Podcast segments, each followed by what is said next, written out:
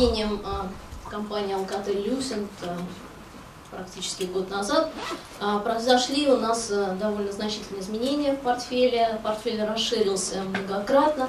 И если раньше компания Nokia представляла решение в основном для мобильных сетей, то сейчас у нас есть решение практически для всех сегментов сетей, как IT, так и телекома, как мобильных сетей, так и фиксированных сетей, так и сетей, например, между а, центрами обработки данных. Есть решения для сетей доступа и агрегации, для радиосетей, есть э, решения для а, ядра сети, для а, транспорта а, в магистральных сетях, есть а, сети, есть инфраструктура, есть решения для центров обработки данных, и есть новые решения по объединению, скажем, различных центров обработки данных в единую сеть, какую-то корпоративную сеть, кастомизированную для определенного бизнес-заказчика. Этот класс решений называется Software Defined Networks, программно конфигурируемые сети. А, здесь э, представлена, ну, мне кажется, довольно такая четкая классификация наших продуктов. Итак, из э, разряда мобильной связи у нас есть решение для радиодоступа, есть решение для ядра сети, для фиксированной связи также есть решение для доступа, широкополосного доступа, фиксированного, как оптического, так и проводного. И есть э, серьезные транспортные оптические и IP решения. Ну и, естественно, для каждого из этих сегментов и даже для, скажем, для, можно сказать, всей сети есть такие комплексные решения по управлению сетью и по анализу а, как статистики, так и интеллектуального анализа больших объемов данных. Радиодоступ. Не буду говорить э, подробно и глубоко об этом. Наверняка вам известны эти продукты. Это то, из чего строится Э, сети мобильной связи, это как раз то, что видно на больших вышках, на сайтах. Э, это то оборудование, которое, например, висит где-то на крышах домов и которое вот обеспечивает нам э, покрытие в сетях мобильной связи. Как это все развивается? Построены у нас в России уже сети четвертого поколения по технологии LTE. Как известно, первый релиз технологии LTE, вышедший в 2010 году, предусматривал передачу информации со скоростью 150 э, мегабит в секунду. Сейчас мы значительно продвинулись э, вперед в этой технологии и продолжаем двигаться. Если изначально для систем четвертого поколения была поставлена задача достижения пиковых скоростей 1 гигабит в секунду, это уже практически перейденный рубеж уже есть функциональности и возможности поддерживать скорости в сетях LTE до гигабита в секунду путем э, объединения несущих, путем использования майма высокого порядка. Это практически уже э, реальность. А, следующий шаг э, – это поддержка функциональностей, которая позволяет приблизиться сетям LTE к характеристикам, которые поставлены как цель для систем пятого поколения. Ну, напомню, для систем пятого поколения а, стоит задача обеспечения пиковых скоростей порядка 10 гигабит в секунду и задержек порядка 1 миллисекунды. Так вот, а, в 13 релизе 3GPP, который был зафиксирован летом этого года, были определены функциональности, которые позволяют достичь пиковых скоростей порядка 3 гигабит в секунду, больше гигабитов в секунду, и обеспечить задержки сети радиодоступа порядка 2 миллисекунд. Да? Мы находимся, мы можем обеспечить те сервисы, которые ставятся в качестве каких-то целевых характеристик для систем пятого поколения. Например, для автоматизации производства, например, для а, каких-то сервисов специфических для интернета вещей, например, для обеспечения безопасности на транспорте, для безопасности города, там, где нужна быстрая реакция на изменяющуюся обстановку и практически мгновенная передача такой вот критической информации. А, мы продемонстрировали а, прототип системы 5G а, в России вместе с двумя операторами, с МТС и мегафоном. Работал наш прототип 5G. Демонстрацию мы проводили в диапазоне 4,5 ГГц с использованием нового радиоинтерфейса, потенциальные возможности которого составляют скорости до 10 гигабит в секунду с задержкой порядка 1 милли, 1 миллисекунды. И что здесь важно? Мы демонстрировали работу этих прототипов на коммерчески доступном оборудовании. Мы показывали работу прототипа с использованием радиомодулей и BBU или системных модулей а, из нашей коммерческой линейки, называемой AirScale. Кроме того, здесь была показана ну, вариант виртуализации базовой станции. У нас часть функционала крутилась на айтишном сервере, sorry, Airframe. Это сервер, AirScale – это телекомское железо для строения базовых станций. То есть мы фактически уже приближаемся к реализации 5G. Ну, несколько тут слов скажу интересных о развитии этой технологии. А, очень большая заинтересованность э, в более быстром выводе этой технологии на рынок в странах, где а, развиты мобильные сети, в таких странах, как в Азии, Япония, Корея, а, в США большой интерес – к этой технологии для того, чтобы обеспечить э, потребности пользователей, там, где трафик э, генерируется в огромных масштабах, там во многих случаях уже не хватает ресурсов LTE, и есть необходимость внедрения новой технологии, позволяющей увеличить на порядок производительность сотовых сетей. Так вот, чтобы вывести эту технологию, ее, соответственно, нужно стандартизировать. И если изначально были планы там, ну, обычные планы, а, которые соответствуют а, релизам 3GPP, вывести первые спецификации там, в 2018 году, то а, сейчас мы уже видим, что первые спецификации или фазы 1, вот основные моменты, которые будут компонентами технологии 5G, они уже вырисуются довольно отчетливо к концу 2017 года. То есть примерно через год мы будем уже понимать, что такое 5G, из каких э, технологических компонентов будет состоять 5G. И, в принципе, мы готовимся к выводу первых, да, ну, наверное, все-таки предстандартных вариантов этого оборудования с поддержкой технологий пятого поколения. А, в ядре мобильной сети а, есть, естественно, все необходимые сетевые элементы – Э, для построения операторской сети.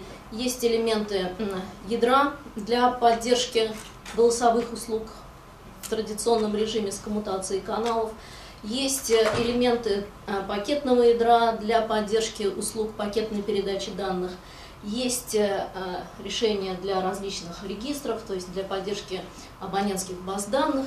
И новое, новое направление в нашем бизнесе это э, оборудование и программное обеспечение для центров обработки данных. У нас есть как элементы инфраструктуры, так и есть э, решения по управлению и оркестрации виртуализированных э, решений и облачных решений. Ну и тут, в общем-то, основное направление по развитию ядра мобильной сети, это основная тенденция – это уход от специфического телекомовского железа к виртуализированным решениям, ну и в конце концов к использованию облачных технологий, то есть когда все элементы сетевого ядра, они э, будут крутиться в каком-то э, центре обработки данных, а назначение того или иного сетевого элемента, оно будет просто определяться программным обеспечением, накачанным, накатанным на ЦОД. Очень интересное направление тоже. А, переход от э, специализированных сетевых элементов к универсальному а, сетевому элементу в ядре. А, как я уже говорила, есть сейчас для поддержки голосовых услуг, есть у нас э, ядро для услуг с коммутацией каналов и отдельно ядро для услуг с коммутацией пакетов, то следующий шаг – переход э, к такой архитектуре под названием AMS Centric Core – то есть, когда э, все эти функциональности реализуются в AMS, то есть унифицируются и сетевые элементы, поскольку практически все сети у нас построены на базе э, протокола IP, то имеет смысл все это реализовывать и в IP-шной подсистеме. В области широкополосного доступа есть у нас широкий спектр решений как для проводного ШПД, для DSL, для цифровых абонентских линий, то есть по медным парам передача данных. Есть решения для поддержки пассивных оптических сетей, хорошо вам известный GPON, хорошо развит в Москве. И есть абонентские устройства для всех этих типов а, доступа. Плюс ко всему есть возможность создания виртуального ЦПИ с помощью технологии SDN, Software Defined Networks, программно конфигурируемых сетей. Ну, а, немножко истории, как это все а, развивалось. Для того, чтобы обеспечить передачу данных на существующей инфраструктуре, в жилых домах, скажем, в каких-то учреждениях, где есть э, медные линии, да, вот была придумана такая технология DSL, цифровой абонентской линии, и по ней по медной паре осуществлялась передача данных. Естественно, здесь скорости ограничены физическими характеристиками этой линии, качеством этой линии, и, естественно, есть довольно серьезные ограничения по дальности связи по обеспечению там, целевых а, характеристик. Сейчас а, а, при использовании технологии VDSL можно добиться скоростей порядка 100 мегабит в секунду на расстоянии до 1 километра. Очень как бы естественный подход к увеличению скоростей доставки контента обычному пользователю дома. Это прокладка оптических линий, использование технологии, например, GPON, да, но она, э, конечно, намного дороже, чем просто переиспользование медной пары. Но, естественно, при этом обеспечивают самые высокие скорости. Здесь тоже возникает очень интересный ход, э, компромисс между переиспользованием существующей инфраструктуры медных пар и э, использованием оптических линий связи. И подход следующий. Довести оптическую линию максимально близко до абонента. Ну, например, до некой распределительной точки FTTT, FTTDP, а, Fiber to the Distribution Point. То есть можем, например, довести оптическую линию до какого-то распределительного а, элемента, узла а, в многоквартирном доме, и потом развести уже линии связи через медные пары по квартирам. Вот используя такую технологию э, G-Fast, можно обеспечить скорости на абонента до 500 мегабит в секунду, но при этом, конечно, на меньшем расстоянии до 100 метров. Ну и тут возникает множество различных э, комбинаций э, использования технологий DSL и пассивных оптических сетей. В этой области э, очень богатая история у компании Nokia. Ну, читайте у компании Bell Labs и Alcatel-Lucent. Э, первые э, решения по поддержке цифровой абонентской линии были выведены в 90-х годах. Потом эти технологии прошли довольно серьезный путь внедрения технологий VDSL с повышенной скоростью, внедрения таких изящных технических решений, как а, векторинг. Под этим подразумеваются такие довольно а, серьезные алгоритмы обработки, цифровой обработки сигналов в абонентском устройстве, которые позволяют бороться с помехами и повышают скорость передачи сигналов. И плюс а, внедрение пассивных оптических сетей на участках доступа. При этом сейчас мы видим появление новые вариации э, пассивных оптических сетей со скоростями до 40 G э, и с временным разделением э, каналов. В области проводных сетей, это оптические сети, в области проводных сетей через медную пару, вот была демонстрация технологии XG-Fast, то есть передачи по медной паре информации со скоростями до 10 гигабит в секунду. И вот в этом году был, был очень, э, была очень интересная демонстрация по первой, первой демонстрации системы XG Cable, передача информации со скоростями там, порядка 10 гигабит в секунду через э, гибридное, через гибридный э, проводное решение с комбинацией с коаксиаль, коаксиальные кабели и оптические кабели. И здесь очень интересное тоже изящное решение, фактически первое на э, технологиях доступа использование полного дуплекса, full duplex. Это когда и прием, и передача работают одновременно и в одной и той же полосе, и в одной и той же среде. Это просто революционное решение, да? То есть это просто ломает все стереотипы у инженеров когда и то э, информация в одном и в другом направлении передается с использованием одной и той же среды и тех же э, ресурсов. Э, в области транспортных э, сетей у нас есть решения для э, радиорелейного транспорта, для оптического транспорта и есть э, серьезный пласт решений для IP-сетей, ну а также вот по решению по соединению центров обработки данных и объединению их э, в сети, большие сети с, с обеспечением интерконнекта между ними. Итак, в области радиорелейной связи у Labs больше 30 тысяч патентов. Сейчас на радиорелейных линиях можно достичь скоростей до 10 гигабит в секунду. И э, мы видим, что в ближайшем будущем мы сможем, используя новые диапазоны частот, э, миллиметровые диапазоны уже выше 100 э, ГГц, добиться скоростей 40 гигабит в секунду. Это миллиметровые волны, соответственно, длина волны маленькая, антенка может использоваться в этом случае маленькая, излучающие, милли... излучающие элементы небольшие.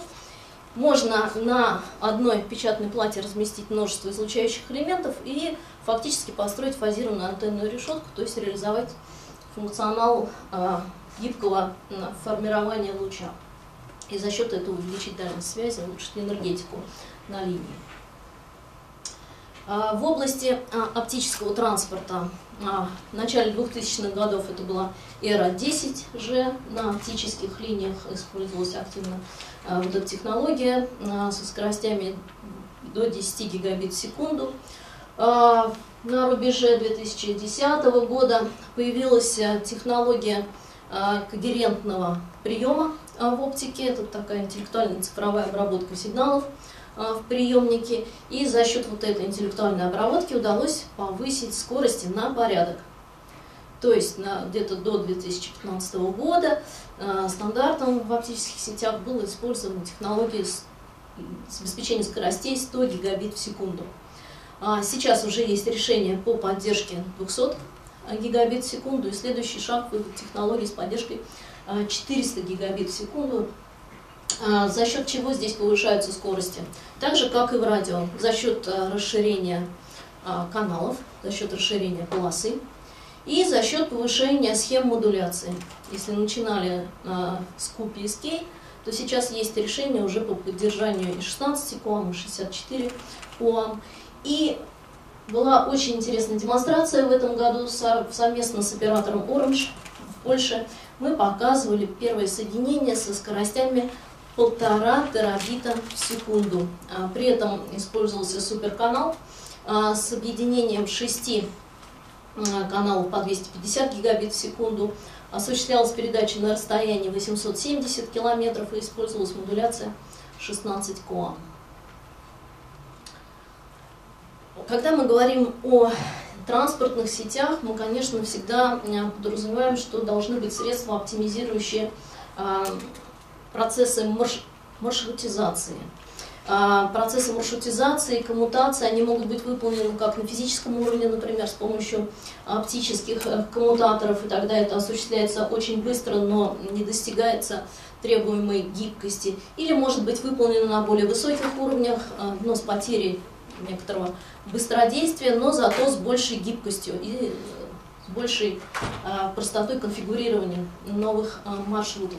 Да, у нас есть, мы знаем, как это делать, у нас есть э, подходы, комплексные подходы к решению этих задач, и есть э, требуемые решения как в области IP-маршрутизации, так и в области оптического транспорта. Мы очень горды тем, что э, для вот этих обоих линеек оборудования используются наши собственные чипсеты. Для IP-маршрутизации есть чипсет FP3. Для э, оптической коммутации используется PSE-2 э, чипсет. И производительность их чипсетов за счет того, что они специализированы, их дизайн четко привязан к определенной задаче, которую они выполняют. Там нет избыточности аппаратных средств, можно добиться очень высокой эффективности работы. Эффективность работы несравнима при использовании э, айтишных средств общего назначения, в которых, в принципе, ну, они универсальны для любых задач, а это означает, что там есть избыточность аппаратных средств, и они не оптимальны для вот каких-то таких вот определенных а, задач обработки сигнала на физическом уровне. Вот, и, наверное, вот этот разрыв на порядок по производительности между а, телекомским железом и железом общего назначения будет сохраняться и в будущем. Развиваются и те, и другие подходы, но э, телекомовское железо, поскольку оно заточено под определенные задачи, оно позволяет достичь очень высокой производительности. И пока в этой области ну, виртуализация осуществляется, то есть переход на айтишное оборудование, но использование телекомовского оборудования все равно остается мейнстримом.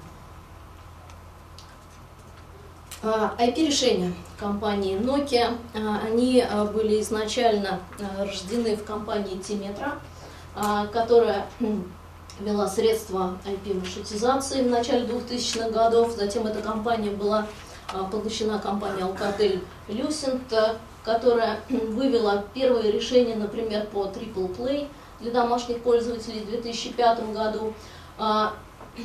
Компания Alcatel Lucent были э, внедрены первые элементы IP-транспорта в мобильных сетях в 2007 году. Э, были введены решения по доставке контента в 2009 году. На IP-оборудовании было построено э, ядро, пакетное ядро для сети LTE в 2009 году. Ну и так далее и тому подобное. И вот особым как бы, здесь э, стоит особым образом, выделяются в этой линейке решения современные по программно конфигурируемым сетям, SDN, Software Defined Networks. Ну, кратко о том, что это такое. Это решение, которое позволяет автоматизировать управление в транспортных сетях, автоматизировать управление в сетях э, интерконнекта между, например, дата-центрами. И э, Здесь я сделала гиперссылочку, я не буду запускать, но слайдики у вас есть, можете нажать, потом у себя дома посмотреть. Здесь э, пока ссылка идет на ролик в YouTube э, нашего решения SDN, который называется у нас NewMash. А как это работает? Есть некий бизнес-заказчик, которому нужно организовать работу своих филиалов, он не хочет разворачивать свою собственную IT-сеть, он может обратиться к сервис-провайдеру для создания такой виртуальной сети. А, выйдя на портал сервис-провайдера, задаются шаблоны тех сервисов, которые должны быть реализованы у бизнес-пользователя. А, наше программное обеспечение а, создает необходимые виртуальные машины в ЦОДах, необходимые команды по созданию виртуальной инфраструктуры передаются в НИУАЖ и в сеть провайдера. А затем в ЦОДе между виртуализированными сетевыми элементами IT-сервисами создается определенная цепочка каскадирования определенных сервисов для тех или иных задач. И в конце концов э, мы получаем подключение каких-то филиалов или офисов заказчика к тем или иным вот, требуемым для определенных задач цепочкам сервисов. То есть пользователям а, бизнес-пользователям вовсе не обязательно строить свою инфраструктуру, все это очень легко конфигурируется и э, можно получить доступ к виртуализированным ресурсам, к облачным ресурсам. Об этом более подробно можно поговорить с нашим экспертом. Вот на этой демо-точке у нас работает Михаил Шмелев, который может вам рассказать о Software Defined Networks.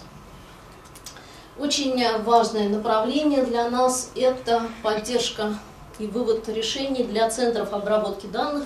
И здесь мы можем говорить о том, что у нас есть как инфраструктурные решения, серверы, устройства хранения для отсодов, так и есть у нас и устройства для интерконнекта между цодами и программное обеспечение для автоматизации управления а, вот этими виртуальными сетями и облачной инфраструктурой, ну, например, SDN, Software Defined Networks. Ну, я сделала обзор такой, теперь немножко взгляд в будущее. А, сделан этот взгляд по мотивам замечательной книги, которая была написана сотрудниками Bell Labs. Книга называется The Future X Network. Это показывает, в принципе, вот наше видение сетей а, будущего. Ну, а, начнем с таких, возможно, банальных вещей. Трафик, передаваемый в сетях, растет. Естественно, таким драйвером роста этого драйвером роста здесь является появление новых сервисов.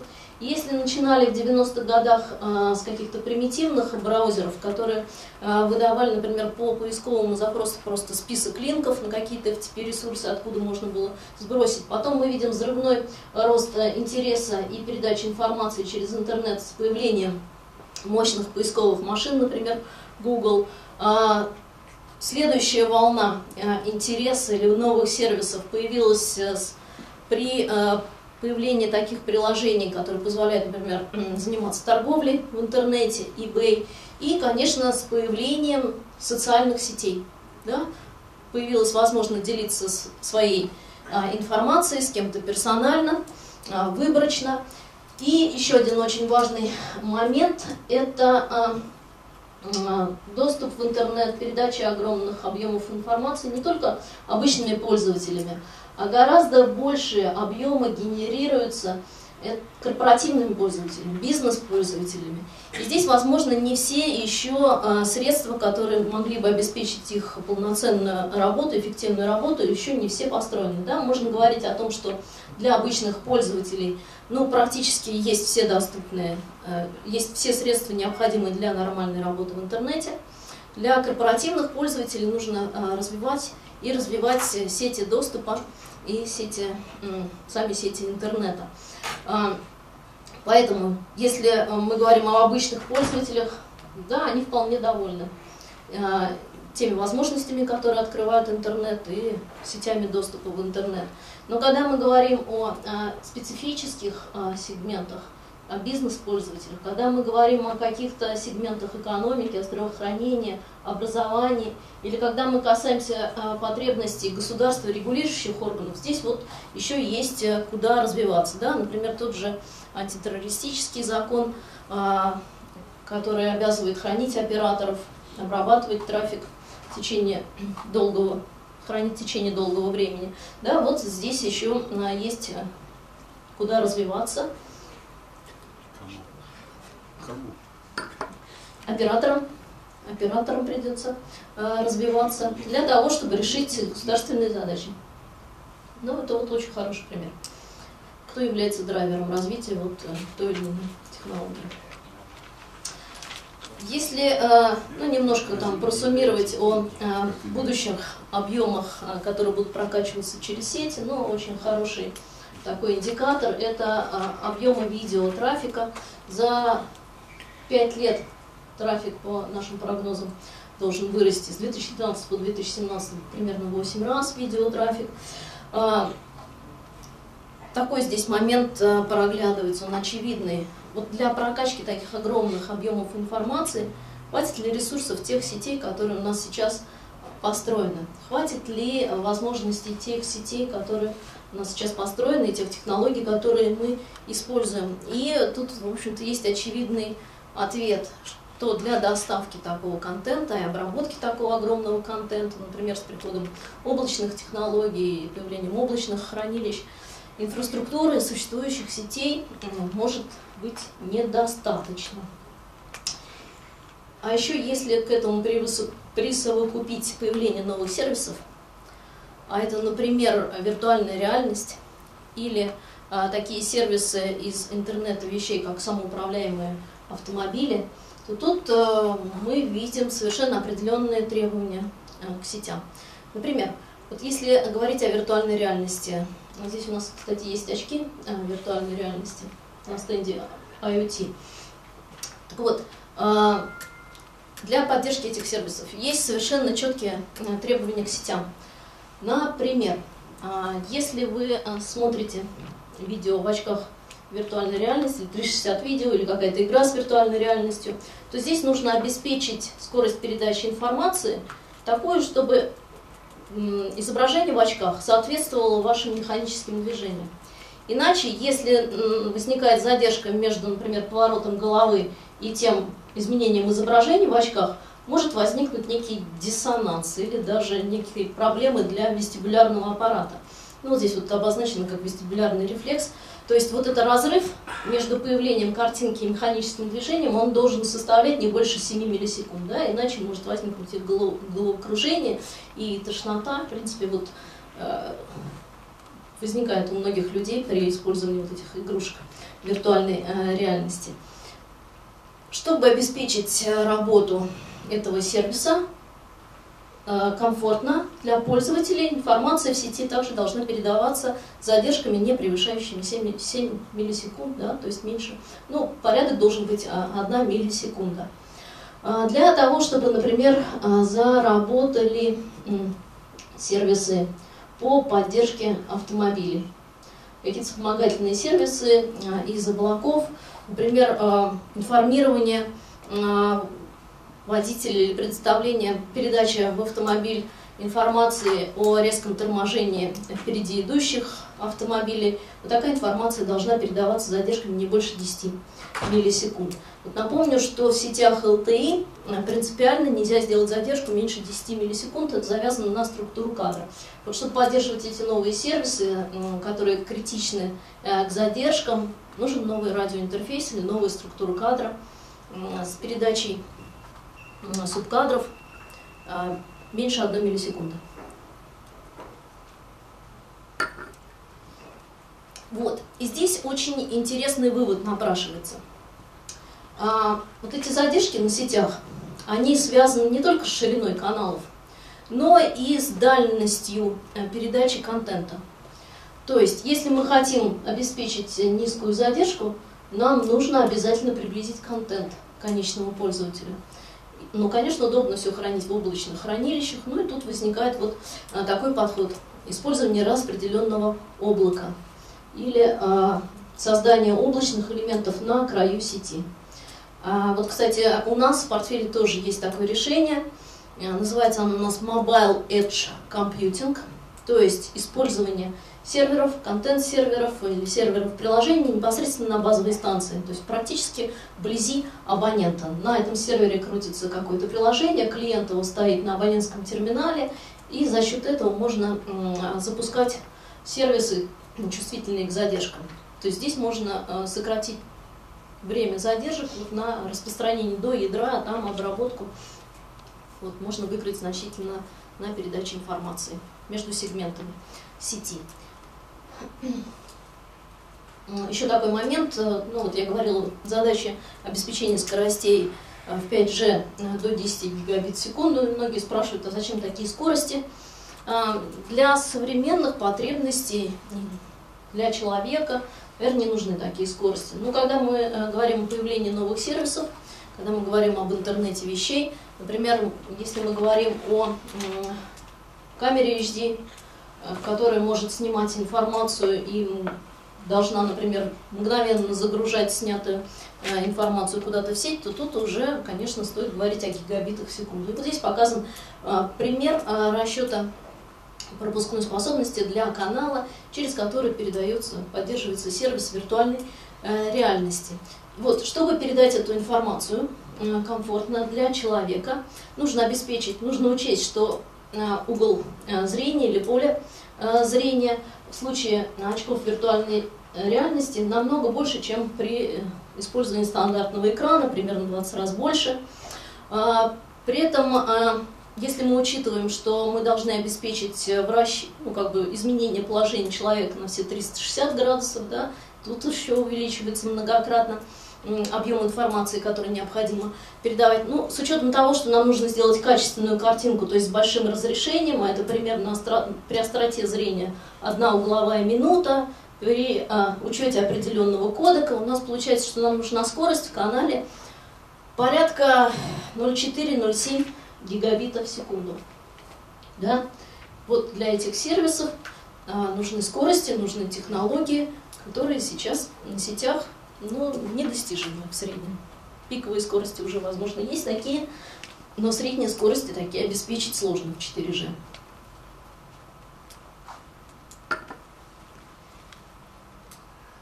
Еще один момент. А, смотрите, даже если у нас есть хорошие оптические каналы с высокой пропускной способностью, если нам нужно поддерживать определенные сервисы, они чаще всего работают по протоколу, поверх протокола TCP, так вот у него есть такое нехорошее свойство, а, как э, задержка на подтверждение, которое зависит там, от окна а, обрабатываемого, от размера кадра обрабатываемого.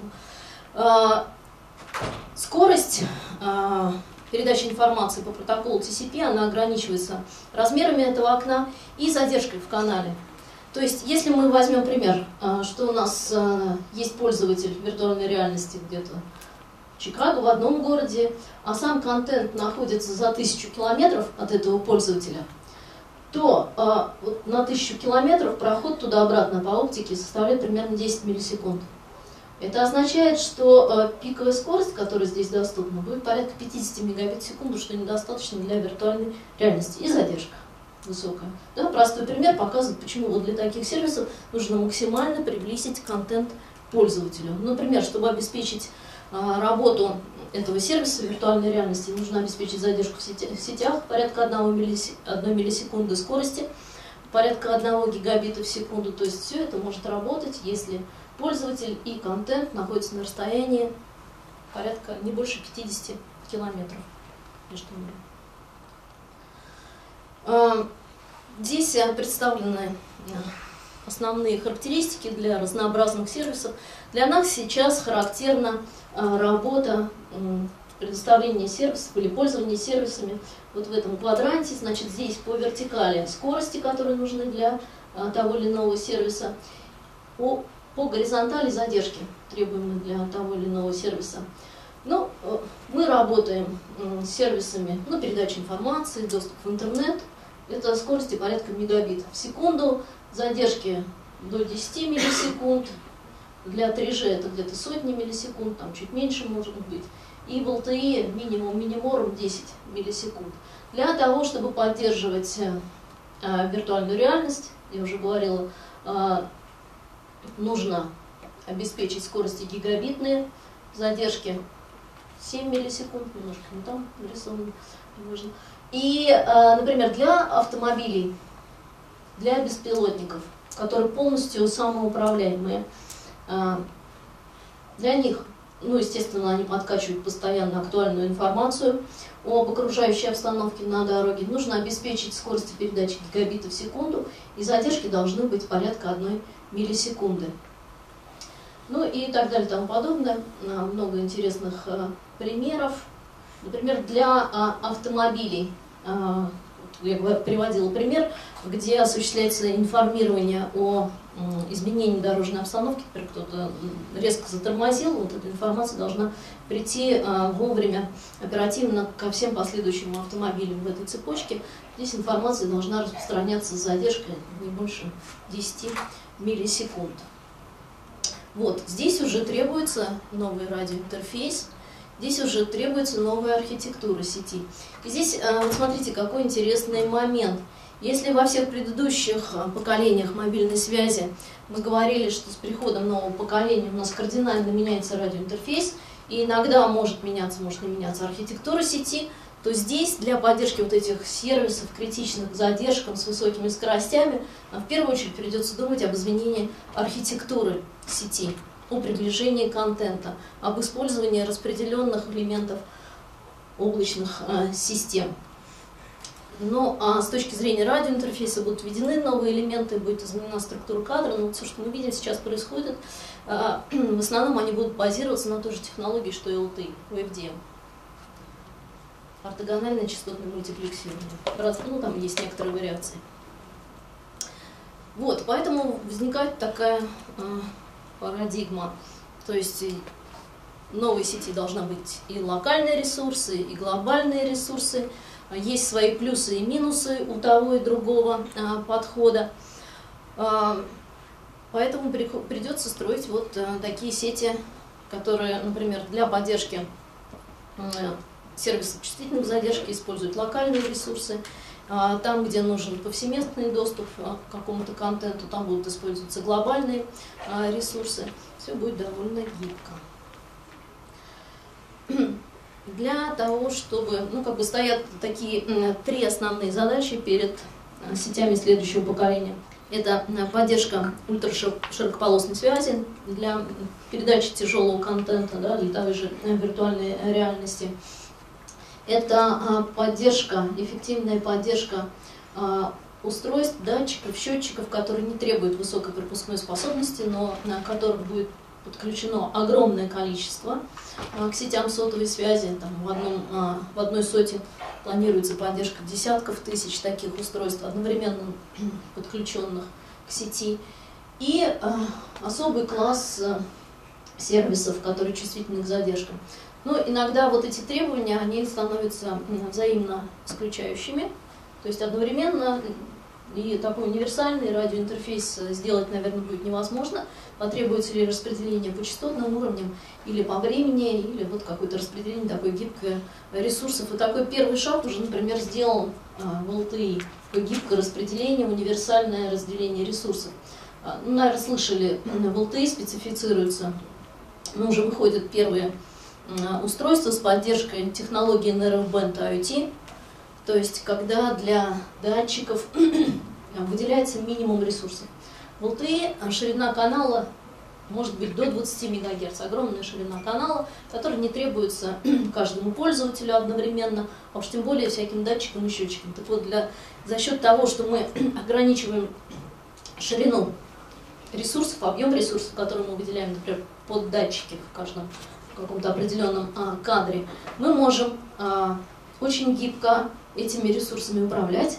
Мы можем а, вот в маленьком участке спектра обеспечить повышенную энергетику, улучшить энергетический бюджет, улучшить дальность связи, таким образом больше увеличить значительную эффективность для работы всяких датчиков и счетчиков, при этом поддерживая и остальные сервисы. Ну вот за счет частотного разделения в одной, на одной и той же несущей, ну можно сказать частотно-временного разделения ресурсов на одной и той же несущей. Ну, вот такой гибкий подход, похоже, он будет использоваться и в 5G. То есть комбинирование различных типов а, сервисов доступа. Ну и тоже интересный такой взгляд, что такое 5G. Это а, комбинация а, ресурсов, комбинация подходов к поддержанию различных сервисов. Сейчас э, мы находимся вот в этой области R1, то есть когда на каждого пользователя приходится скорости там, порядка мегабит в секунду, а, количество пользователей, одновременно подключенных к соте, там, может быть до 100 человек активных пользователей, то э, мы уже видим с приходом интернета вещей, нам уже потребуется поддержка систем чувствительных к задержкам, Здесь не нужны высокие скорости, но здесь имеет значение задержка, а, прошу прощения, здесь имеет э, значение количество подключенных устройств. А, там, где мы говорим о а, счетчиках и датчиках, здесь нужна поддержка огромного количества устройств, одновременно включенных, с поддержкой сотней, а, тысячи и десятков тысяч устройств к соте одновременно на маленькой скорости. И поддержка вот таких сервисов, как виртуальная реальность, дополненная реальность, Здесь нельзя одновременно поддерживать большое количество пользователей, но можно обеспечить высокие скорости. Но и есть некая серая зона, в которой было бы, конечно, всем хорошо работать, и высокие скорости, было бы здорово, и огромное количество пользователей, но, однако, это недостижимо по физическим а, законам, да, и вот эта граница, она определяется а, границей эшелона. Немаловажное значение в будущих сетях немаловажное значение в будущих сетях, а, имеют возможности а, самоорганизации, самоуправления, анализа а, данных. И в сетях уже сейчас реализуются элементы искусственного интеллекта Следующий этап – это обработка больших объемов информации, когда принимается внимание не только статистика, собираемая в сети, но и многие факторы из окружения сетевого. Это, скажем, поведение людей, это какие-то маркетинговые компании, это может быть даже а, прогноз погоды, это трафик на дорогах и так далее и тому подобное. Вот из того, что сейчас реализовано, очень хороший пример есть на YouTube, сделал для вас гиперссылку, можете потом сходить посмотреть. Сейчас я запущу. Is it for me? It's for everyone. It's called Amazon Echo. How's it going? Uh, I'm just finishing up right now. Is it on? Oh, it's always on. Can it hear me right now? Uh, nope, it only hears you when you use the wake word we chose. Alexa, Well, what does it do? Alexa, what do you do? I can play music, answer questions, get the news on weather, create to-do lists, and much more. Awesome. Alexa, play rock music. Rock music. Alexa, stop. Wait, I want to try. Alexa, what time is it? The time is 327.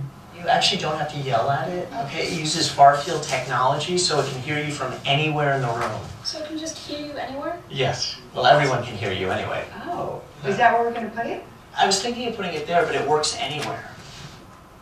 Echo is pretty neat because it knows all sorts of things. All you have to do is ask.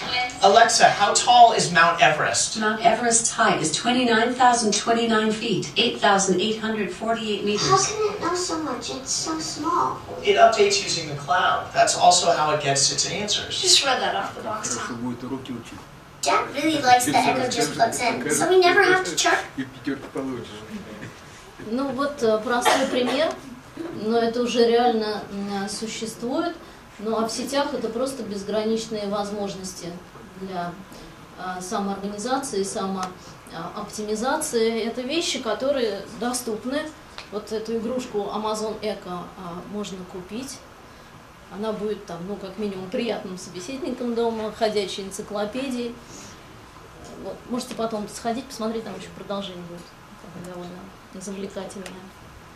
Ну и вот э, суммируя, сети будущего, э, они должны быть способны предоставлять клиентам, э, заказчикам, операторов традиционные услуги связи, предоставлять средства связи, должны быть способны предоставлять услуги, характерные для облачных решений, это могут быть храни- хранилища, это могут быть какие-то вот аналитические вещи, которые э, живут в облаке.